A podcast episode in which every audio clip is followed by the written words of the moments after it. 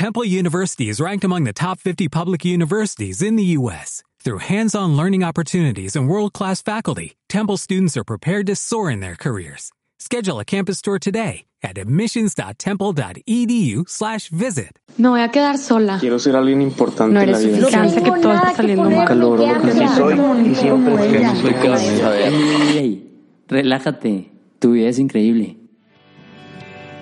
¿Estás cansado de las mentiras, de dudar y de fingir? Este es el podcast para ti. Comenzamos.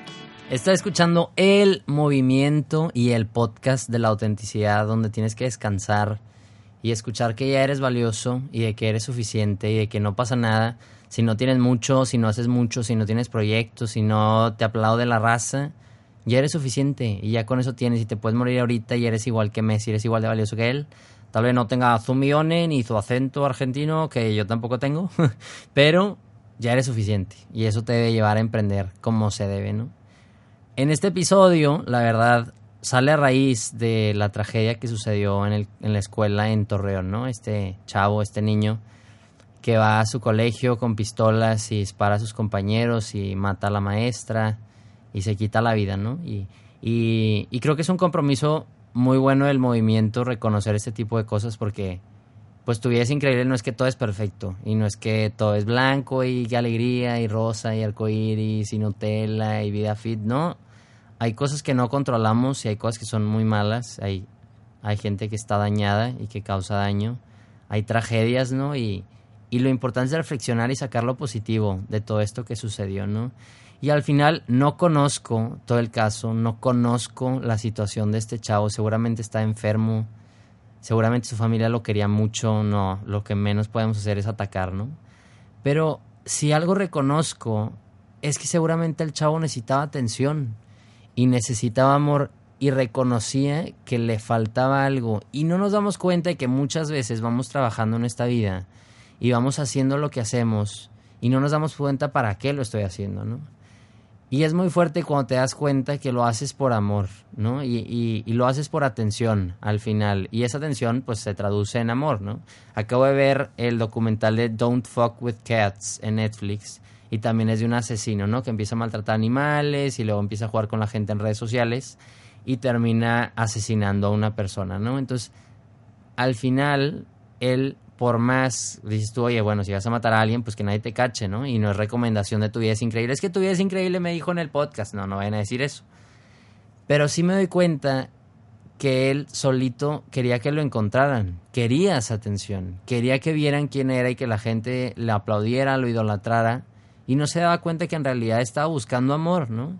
Y no nos damos cuenta de que, o sea, no te tienes que ir a matar gente, ¿verdad? Ni a robar eh, un banco, no sé, secuestrar gente para llamar la atención, no. Sino te tienes que dar cuenta que ese vacío muchas veces lo estamos llenando en relaciones, a veces buenas, a veces tóxicas y no tiene nada de malo en premios, en trabajo, en reconocimiento, en grupos, en dinero, en sexo, en parejas, en... O sea, la lista es enorme, ¿no? Yo le he puesto mi seguridad y he buscado el amor en tantas cosas y tantas situaciones y no me había dado cuenta que por eso era lo que estaba haciendo las cosas, ¿no? Ya valdrá la pena saber si eso que estás haciendo es bueno o malo, ¿no? O sea, no se trata de... Ah, pues es que me di cuenta, Diego, que estaba haciendo, estaba teniendo estas amistades porque solo quería amor de ellos. Pues no está mal, o sea, pero que tiene que ser un canal de dos lados, ¿no? Y es súper importante reconocerlo, ¿no? Y eso es algo real, o sea, estás hecho para dar y para recibir amor. Y ya sé que siempre lo repito, es decir, este podcast siempre repite lo mismo, pero ya lo dije en un episodio, no me acuerdo cuál, pero es que nunca le pidas a alguien que cambie para recibir tu amor, ¿no? O sea, tu amor debe ser siempre, siempre te debes de estar entregando y apostarle, aunque te vayas a lastimar, a estar ejercitando tu corazón para amar de verdad, para amar desinteresadamente y para hacer las cosas por amor, pues es para lo que estás hecho, por más que te derroña, ¿no? Lo que sí pasa es que estamos lastimados por el amor de este mundo, que es un amor condicional, es un amor que te dice te amo si tienes, te amo si eres tanto, te amo si has hecho tantos logros, ¿no? Y al momento en el que lo dejas de hacer, y lo conecto con el episodio pasado, con esas amistades de uso que pues oye me benefician a mí, y entonces si ya no te dan ese beneficio, pues ya dejan de ser tus amistades, ¿no? Pero es una realidad, estamos dañados y vamos a seguir dañando a las personas, pero no es excusa, no he escuchado a tanta gente, no, es que pues estamos dañados, ya ni modo. No, no, no, o sea, porque te das cuenta de que estás dañado, dañada, pues estás trabajando y estás haciendo las cosas para vivir mejor, para ayudar a los demás a ser felices, para tú ser feliz, para ser auténtico, para vivir el amor y gozarla, ¿no? Y lo había escuchado en un podcast y en un libro, no me acuerdo en cuál, seguramente Brené Brown, ¿no? Que en serio ya me deberían de pagar y ya va a lanzar su, su próximo podcast para que la busquen. Y es que ella se daba cuenta de que a veces cuando su hija llegaba a casa, lo primero que decía o pensaba era, ay, está desordenada, ay, mijita, te ves súper mal, ay, mi amor, no sé qué, y puedes aplicarlo para tus amigos, ¿no? Cuando los ves, ahí me ha pasado, que lo primero que hago es juzgar. Oye, te ves más flaco, aunque sea algo bueno, pero oye, pues ¿por qué porque un comentario de algo físico, porque un, oye, ¿qué onda con tu carro? Oye, ¿qué onda con los viajes? No, oye, te quiero mucho, aunque nos dé roña, oye, un abrazo, oye, te extrañé, oye, la pasamos muy bien, me caes muy bien, ¿no? Y yo sí me comprometo a eso, me he dado cuenta, cañón, que le digo a la gente, oye, hacen flaca un chorro, oye, tu pelo se ve increíble, oye, y que no tiene nada de malo, es algo bueno. Pero luego lo podemos distorsionar, hacer la otra cosa, ¿no? Que es, oye, en vez de entrar a la puerta y recibir amor, lo primero que recibes es crítica y oye, ¿qué onda con tu pelo? Y oye, ¿qué onda con todo lo que estás haciendo? Oye, ¿qué onda? Y sabes que me voy con otra gente que sí me quiera, ¿no? Pero está increíble porque entonces al momento de reconocer que lo que estás haciendo, emprendiendo, trabajando y soñando es para recibir ese amor que tanto deseas, es un paso para ser vulnerable y para decir, sabes que necesito y nos da miedo. Aquí me pasa en Monterrey que tengo la teoría de que decimos ocupo en vez de necesito, porque nos da miedo necesitar y depender de alguien. Decimos, oye, ocupo un favor, pero así como, ay, ocupo, pero tal vez no ocupo, ¿sabes? Pero necesitar es una palabra muy fuerte. Oye, necesito amor. Y al momento de reconocer eso, pues eres vulnerable y entre más vulnerable puedes ser más auténtico y así puedes ser más feliz, ¿no?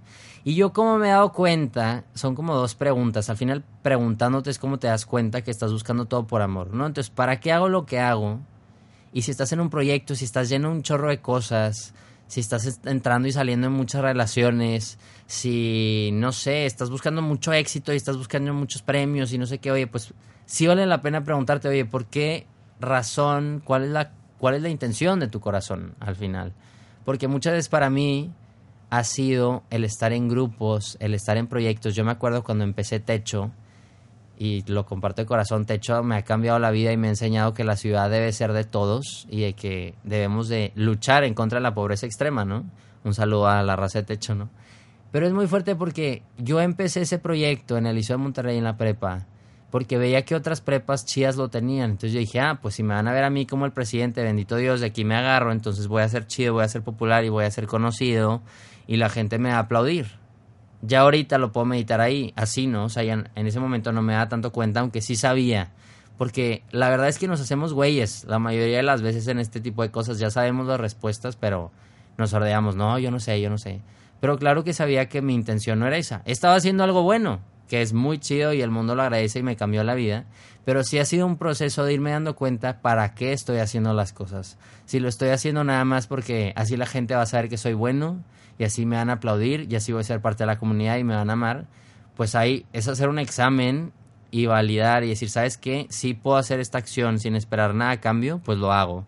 Pero si al final vas a vivir tóxico y te, hacen, y te enganchas, como a mí me ha pasado, que es, oye, es que no me están aplaudiendo y oye, es que no me están diciendo, y lo dejo hacer o lo ahora con más intensidad, pues al final no te lleva a hacer el proyecto como debes, ¿no? Yo por eso no es que esté en contra del emprendimiento arroba Regina Angulo, porque siempre me regaña que estoy en contra del tech y no es cierto, amo el tech y el Rayo Emprendedor y David Noel, ¿no?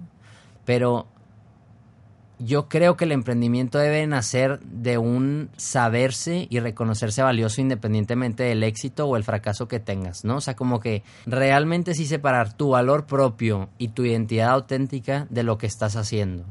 Y así entonces ya puedo emprender y emprendo con sentido. En este caso, por ejemplo, en Techo yo estaba trabajando y estaba haciendo un proyecto increíble, pero la verdad lo estaba haciendo con una intención egoísta para mí, que le hacía mucho bien a los demás, es una realidad, pero ¿por qué no hacerlo de las dos maneras? Y podrá ser muy forzado, como, ay Diego, ya deja que la gente haga las cosas buenas, que sí, que lo haga, pero que sea un proceso profundo de ir cambiando y cada vez ser más vulnerable, más transparente y más auténtico, ¿no? Y la segunda pregunta es preguntarte por qué quiero lo que quiero, ¿no? O sea, por qué deseo esas cosas pueden ser materiales o puede ser una relación, quizá un viaje. Y muchas veces si le rascas te das cuenta que estás buscando el ser parte de, y eso implica estar en una comunidad, y eso implica respeto, y eso implica cariño, y implica amor, ¿no? A mí me ha pasado que digo, híjole, me gustaría, no sé, quiero estar en este grupo, porque sé que cierta gente la aprecia, los aplauden, les dicen, y entonces ya me siento superior, ¿no? O, no sé, a mí me pasó, por eso me tardé tanto haciendo el podcast, porque dije, a ver, ¿por qué lo estoy haciendo realmente? Lo estoy haciendo porque todo el mundo lo está haciendo, lo estoy haciendo porque es un proyecto que creo realmente al que estoy llamado a hacer y quiero ayudar a las personas a ser auténticas, o lo estoy haciendo nada más porque pues me ayuda a que digan, ah, es súper chido y es súper emprendedor y innovador social y es súper chido. Pues no, al final, por eso me tardé tanto. O sea, sí es un proceso en el que todos tenemos que ir descubriendo que al final lo que estás haciendo es por amor, ¿no? Y tengo una amiga del alma que se llama Daniela Torres, que es una crack, ¿no? Que quiero mucho y que con ella he hablado muchísimo de este tema, ¿no? El deseo de ser amados. Y ella va a explicar un poquito cómo lo ha vivido de su lado. Algo que yo hago mucho o tiendo mucho a hacer cuando me quiero sentir o saber amada es acciones, o sea, apostolados, voluntariados o hacer cosas por los demás, porque creo que es la única forma, malamente, pero que es la única forma que puedo recibir amor. Y tuve que aprender una época de mi vida que no me tocó mucho hacer acciones, hacer cosas por los demás, y pues no poder ofrecer nada a los demás como físico o acción. Entonces ahí me empecé a dar cuenta que, que seguía siendo amada, que las personas me seguían queriendo solo por ser yo, por ser yo misma y no por lo que ofreciera. De algo por lo que yo soy, o sea, da igual lo mucho que haga, lo poco que haga, lo que, lo que te pueda ofrecer, mis méritos, mis cualidades. Y así me quieren y así, y así soy aceptada. Y me ayudado mucho primero pues a verme a mí misma, aceptarme a mí misma de, de así, pero también ha cambiado mi relación con los otros, de como ya veo que los otros tampoco tienen que hacer algo para que yo los ame, pues puede ser una relación mucho más auténtica. Y se me hace increíble y un ejercicio de vulnerabilidad darte cuenta de esto al final, ¿no? Y son dos preguntas que dije. Una, ¿para qué hago lo que hago? O sea, te lo estoy haciendo a ti ahorita. ¿Para qué estás haciendo lo que haces? Y no me digas, ¿para qué estoy manejando? No, pues para ir a la universidad. Pues sí, ¿verdad? O para qué estás yendo al baño. Pues qué padre. Pero ¿para qué estás en ese proyecto? ¿O para qué estás en esa relación? Si te das cuenta que nada más lo estás haciendo por algo no egoísta, pero que nada más estás pensando en ti, que si es egoísta Loki, pues entonces transfórmalo a un, ok, estoy en esta relación porque me gusta ser amado, estoy buscando un noviazgo porque me gusta tener planes, me gusta querer, me gusta que me quieran, que me hagan piojito, ¿no? El punto débil de todos los hombres, mujeres, síganlo haciendo, por favor. Pues entonces transformarlo a, oye, yo también voy a amar y yo también me voy a dar, porque así como estás hecho y es parte de tu identidad de qué eres, pues eres un regalo y el regalo se da y se recibe entonces, da ese regalo y tú también tienes que amar, ¿no? Aprender a ser regalo para los demás y aprender a cuidar a estas personas, ¿no? Y es muy fuerte porque en estos casos como el de Torreón o Columbine o este caso del documental, si alguien hubiera amado a estas personas y hubieran sentido con profundidad que lo más seguro en sus vidas es que son amados, pues entonces, digo, no sabemos, ¿no? Son cosas que ya pasaron, pero tal vez no hubiera sido así la historia. Hubiera pedido ayuda, hubiera llorado y hubiera dicho que necesitaba algo. Y tal vez ya lo dijo y lo dijo en su momento, pero nadie lo escuchó, ¿no? Y entonces es tripearte y escalarlo a darte cuenta que entre más amo a los demás y cuando llegan a mi vida y son recibidos y son acogidos y son validados como personas valiosas, puedes cambiar vidas. Y eso es lo increíble de este movimiento y por eso vamos a seguir trabajando y vamos a seguir compartiendo el podcast y siguiéndome en Instagram y no sé, las conferencias y lo que sea, que ya próximamente vamos a ir a los mochis. Un saludo a Salir, la vamos a gozar. Y también a McAllen, la vamos a gozar en el, en el retiro Pink and Blue, va a estar increíble.